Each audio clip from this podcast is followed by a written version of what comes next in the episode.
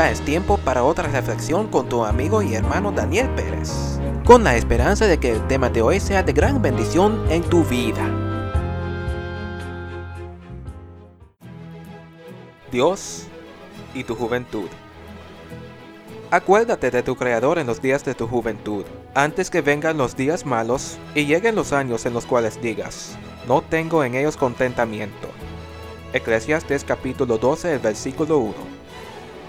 Una cosa con que los jóvenes luchamos es acordarnos de Dios, nuestro Creador. Las cosas del mundo nos llaman la atención, como los juegos en los celulares, o la música secular, y tantas otras cosas. Pero, esto no es el único problema.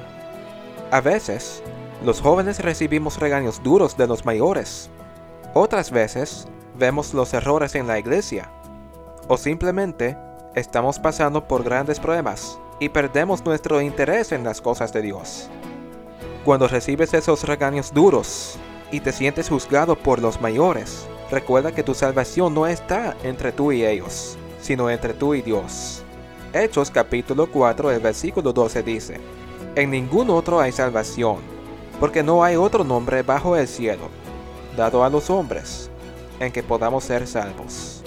Cuando ves los errores en la iglesia, recuerda que si tú fueras uno de los líderes en la iglesia, no importa cuán cerca de Dios estés, tú vas a hacer errores también. Romanos capítulo 3, el versículo 23 dice, Por cuanto todos pecaron.